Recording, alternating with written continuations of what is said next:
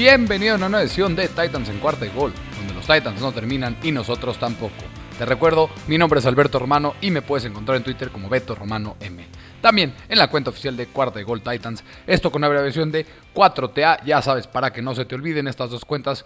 Como siempre, en estas dos cuentas encontrarás la información importante y necesaria sobre los Tennessee Titans. Y antes de empezar el episodio, vamos primero con un mensaje de nuestros patrocinadores de Joker. Joker, no lo esperas. Todo lo que necesitas al instante.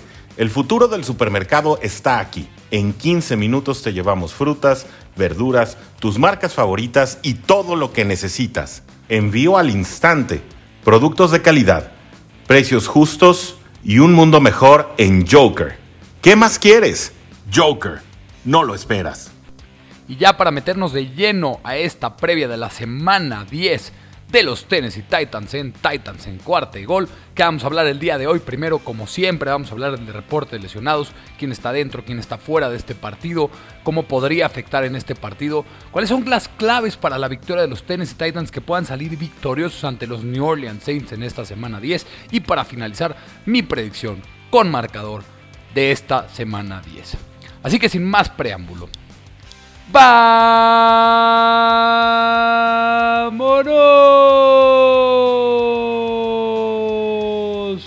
Con la previa de la semana 10, en la que los New Orleans Saints visitan a los Tennessee Titans en Nashville. Primero que nada, el reporte de lesionados. Y es que los Titans han descartado a tres jugadores. Primero al linebacker David Long por una lesión en el tendón de la corva, el cornerback Greg Mabin, el reemplazo después de la lesión de Christian Fulton, se pierde su segundo partido consecutivo por una lesión en el tobillo y el safety Dan Cruikshank, el reemplazo de Amani Hooker, pero Amani Hooker ya está sano, así que esta lesión puede ser no tan importante. De ahí, los jugadores que están cuestionables para los Tennessee Titans son el wide receiver Julio Jones, quien se preocupa porque pareció después de un video que subió Ron Davenport, el beat reporter de ESPN, pareció sufrir una torcedura en el tendón de la corva en una práctica del jueves, se vio muy molesto, no practicó el viernes y aunque esté catalogado como cuestionable, yo no creo que vaya a jugar Julio Jones.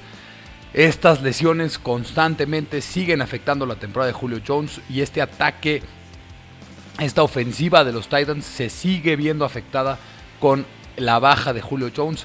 Creo que ya es momento de poder poner a Julio Jones en Injury Reserve, que se pierda tres partidos, viene el bye week, que esté sano para los playoffs, porque siempre he dicho que un jugador como Julio Jones, con la edad que tiene, con el historial de lesiones que lleva en las últimas temporadas, ¿para qué lo necesitas? ¿Por qué se hizo el trade por Julio? Para los playoffs, para que este equipo pueda dar el salto hacia adelante, para ganar un campeonato, no para ganarle a los Saints o a los Jets o a cualquier equipo en la temporada regular. Julio Jones debe estar sano para los playoffs. Así que creo que ya es momento de que se considere meter a Julio Jones en ese en esa lista de lesionados y que se pierda al menos tres partidos, que tenga luego el bye week, que esté sano para la recta final de la temporada, para afianzar ese primer sembrado y tener a un Julio Jones al 100%.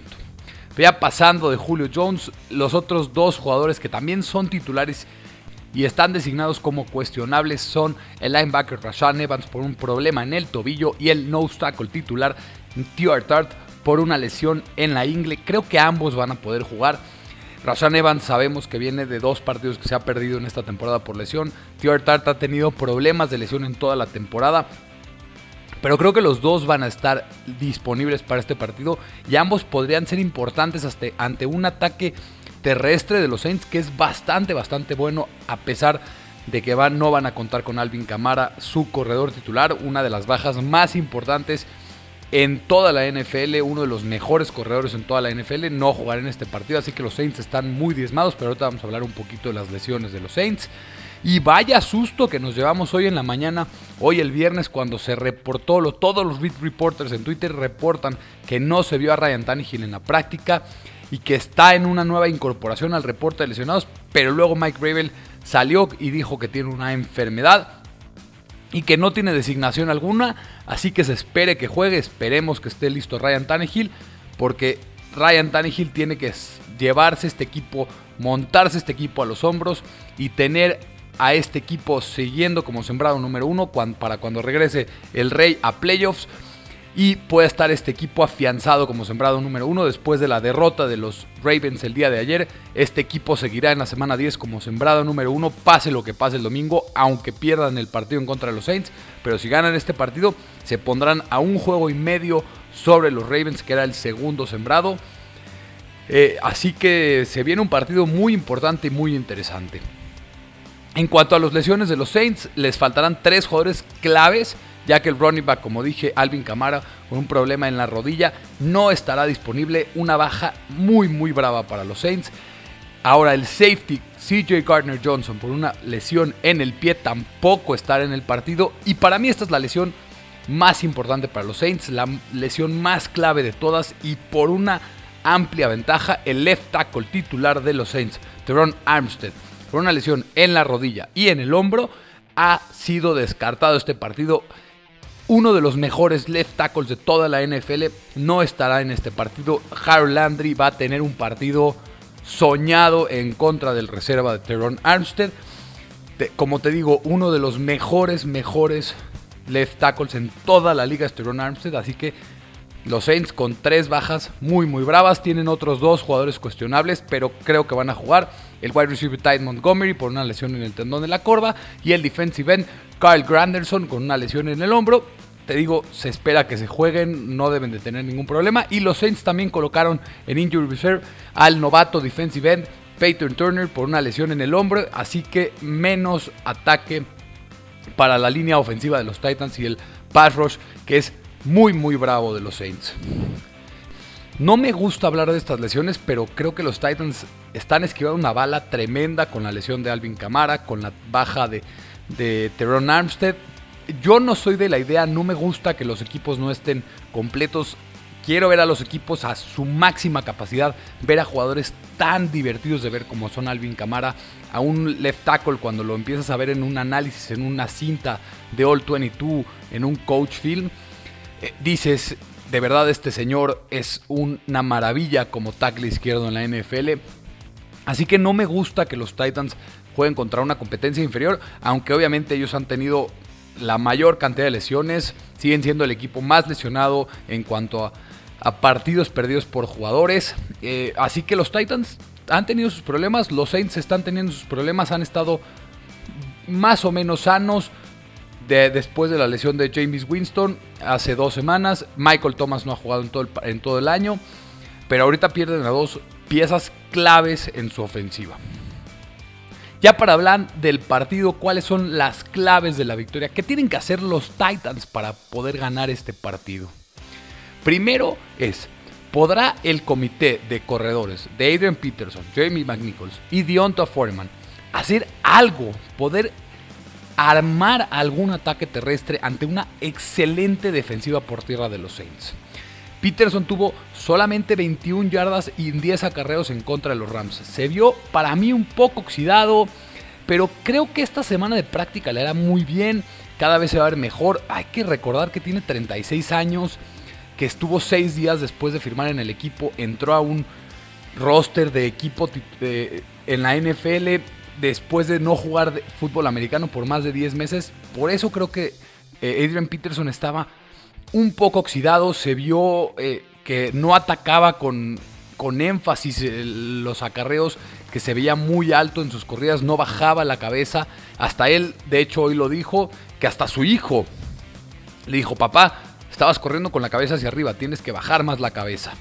Eh, entonces creo que Aiden Peterson, sabemos lo que ha sido Aiden Peterson toda su carrera, estará cada vez mejor, creo que va a tener mejores actuaciones cada vez mientras se va aclimatando con este equipo y con este esquema que no conocía y que fue un esquema completamente nuevo y llegó ante una ofensiva con una ofensiva que ya estaba funcionando y ante una defensiva muy muy dura como la es de los Rams. De ahí Dionta Foreman, quien fue el que mejor se vio en contra de los Rams por bastante margen en 29 yardas, en 5 acarreos para 5.8 yardas por acarreo.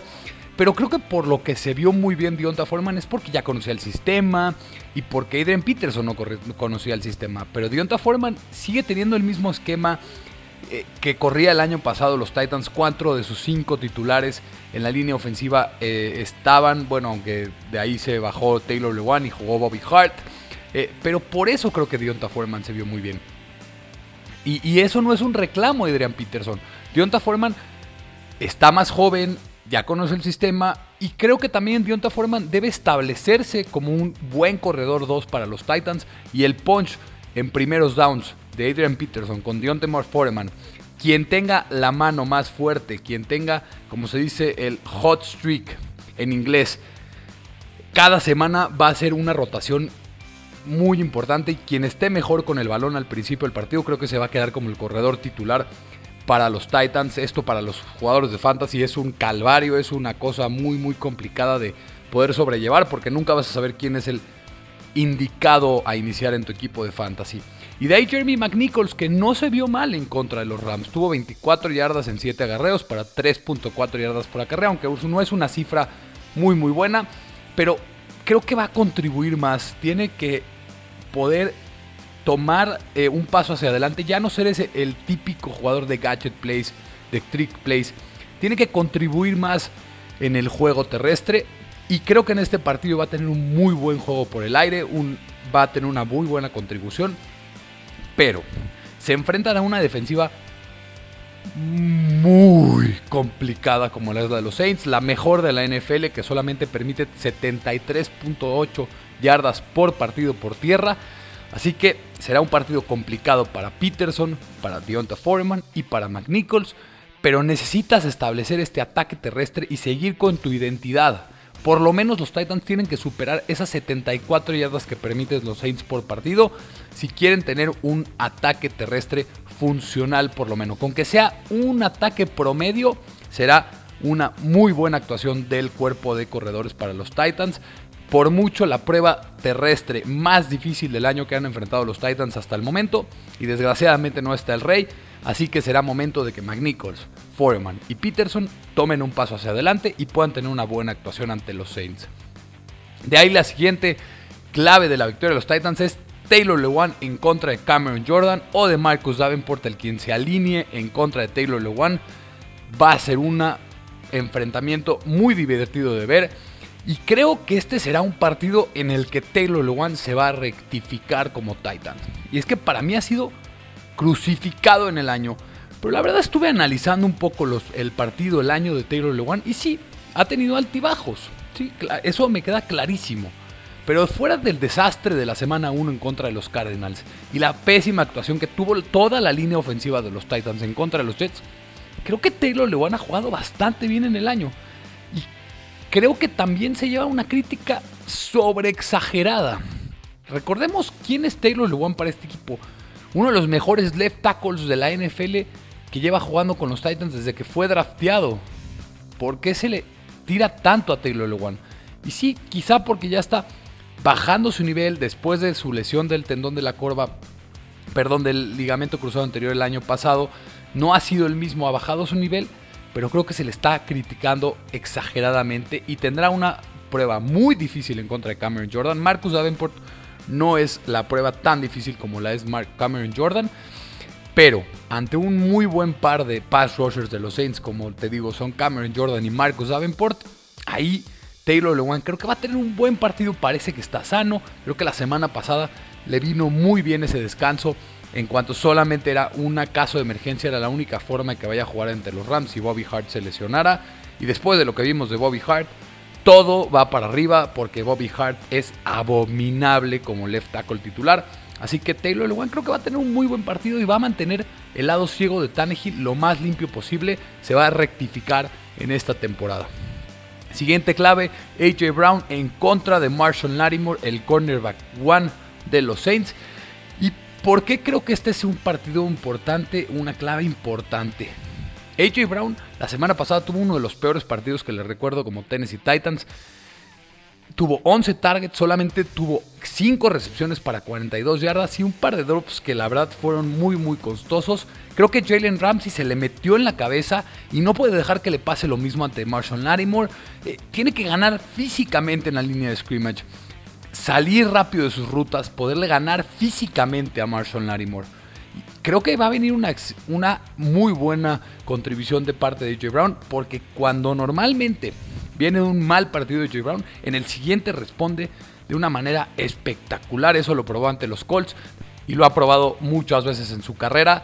Y la semana pasada fue la cantidad más baja de yardas que ha tenido en su carrera cuando tiene más de 10 targets.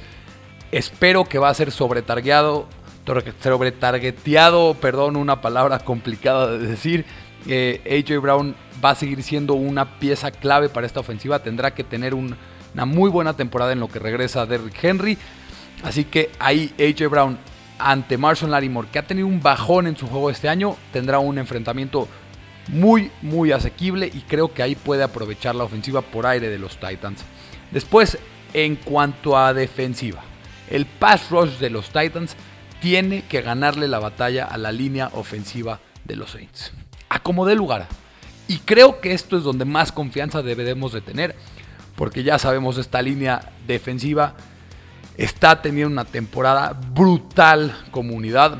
Bob Dupree, de Nico Autry, Jeffrey Simmons, Harry Landry, todos ellos se combinan para 20.5 sacks y 19 de esos sacks son cuando solamente presionan con 4 en la línea y esta es la mejor marca en toda la NFL y son excelentes generando presión sin usar blitz. De acuerdo a ESPN, el 30% de sus pass tienen presión con solamente 4 presionando al coreback. Esa es una marca muy muy buena, es la segunda mejor marca en toda la NFL.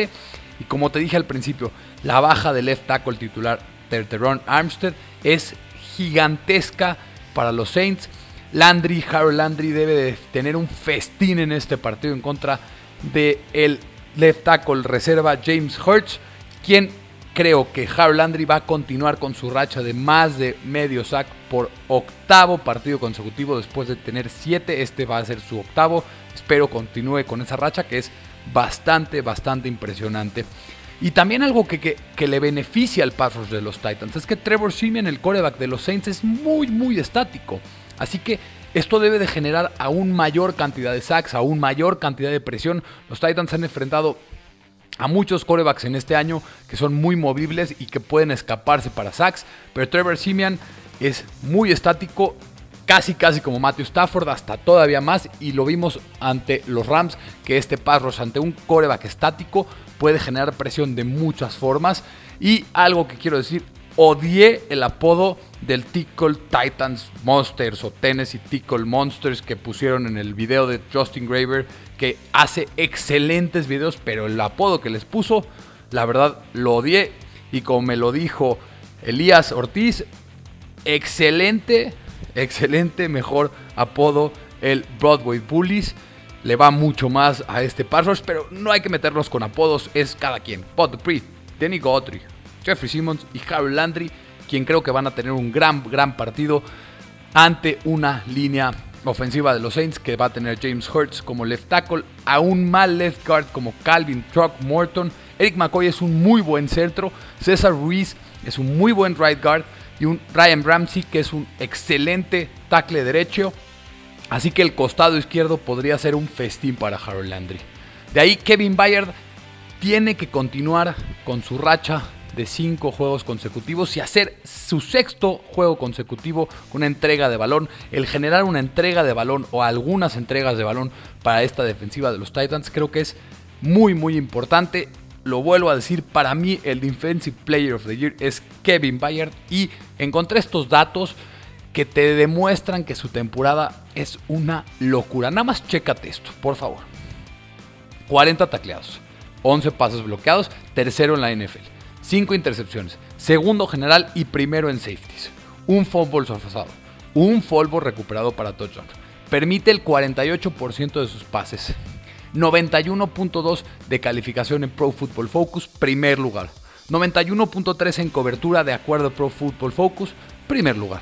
Y 80.8 en calificación en run blocking, también primer lugar. El mejor safety de la liga por el momento y para mí el Defensive Player of the Year, el único que se la pone brava en esta discusión es Miles Garrett, el Edge o el Defensive End de los Cleveland Browns, pero para mí Kevin Bayard está siendo clave en esta defensiva de los Titans y para mí Kevin Bayard es el Defensive Player of the Year. Trevor Simeon es muy propenso a las entregas de balón, así que estate muy atento. Y como te digo, creo que Kevin Bayard va a continuar con su racha, va a tener un sexto partido consecutivo generando una entrega de balón, una racha simplemente increíble.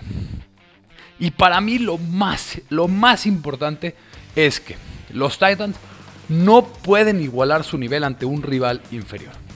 Ya sabemos, lo he dicho muchas veces, que estos Titans o los Titans históricamente son como la selección de México, lo vimos, lo hemos visto que juegan contra Nicaragua, la selección de México, y se les complica el partido contra El Salvador, y luego llegan contra Alemania en el Mundial y les ganan 1-0. Esos son los Tennessee Titans de repente. Se enfrentan ante un rival bravísimo, los Bills, el equipo más enrachado, el mejor equipo de la NFL, y los Titans sacan este partido. En contra de los Chiefs, dos veces llegaron al Super Bowl seguidas, los destruyen. Los Colts, Carson Wentz está enrachado, está jugando el mejor nivel que ha jugado en mucho tiempo, le ganan el partido.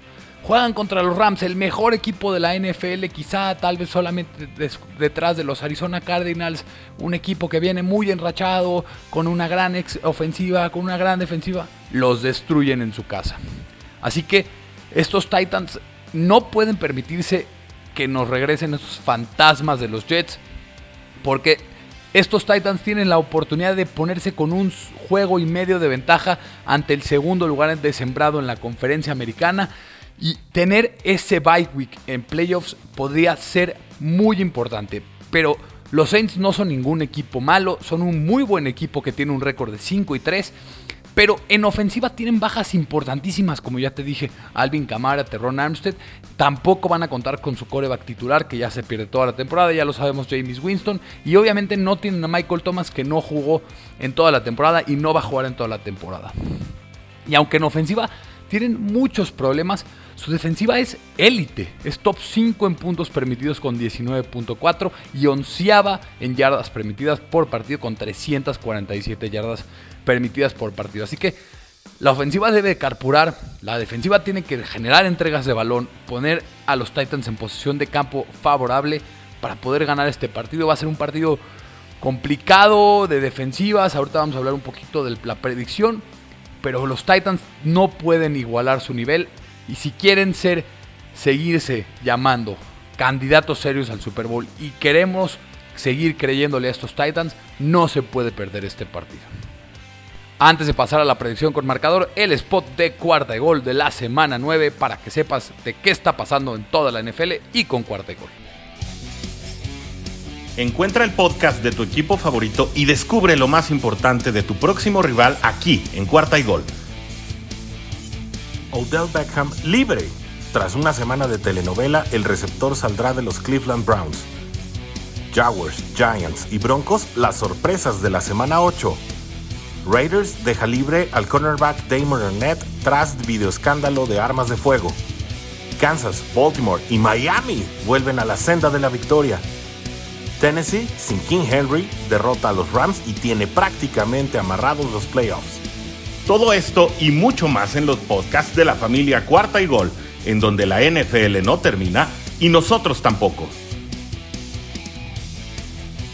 Búscalo en tu plataforma favorita o donde quiera que escuches podcast. Ya para terminar el episodio vamos con la predicción con marcador de Titans en cuarta y gol para la semana 10. Y es que ahorita la línea de puntos en Las Vegas está por el momento con Titans menos 3 y las altas y bajas en 43 y medio puntos. Y yo también, al igual que Las Vegas, veo un partido de bajas. Yo no veo cómo este equipo pueda perder el partido, a pesar de que probablemente no estará Julio Jones. Pero si esta defensiva sigue jugando al nivel que nos estuvo mostrando las últimas semanas, lo que hicieron en contra de los Rams va a ser mucho mejor ante una ofensiva que realmente no inspira mucho miedo como es la de los Saints. En ofensiva los Titans tendrán sus problemas para mover el balón ante una muy buena defensiva de los Saints. Pero espero un partido de pocos puntos en el que en alguna entrega de balón, como te dije, de Kevin Byard, podría hacer la clave definitiva para la victoria de los Titans. Y así que sin más preámbulo, la predicción con marcador de Titans en cuarta y gol para la semana 10 es que los Tennessee Titans continúan con su increíble racha ganadora y suman su sexta victoria consecutiva ante los New Orleans Saints 21 a 16. Y esto es todo por el episodio de hoy. Muchas, muchas gracias por escucharme. Por favor, si te gustó este podcast, dale suscribir, dale compartir, dale descargar este podcast en tu plataforma preferida. Sígueme en Twitter como Beto Romano M y también en la cuenta oficial de Cuarta de Gol Titans, esto con una abreviación de 4TA. Te recuerdo, mi nombre es Alberto Romano, porque los Titans no terminan y nosotros tampoco. Cuarta de Gol.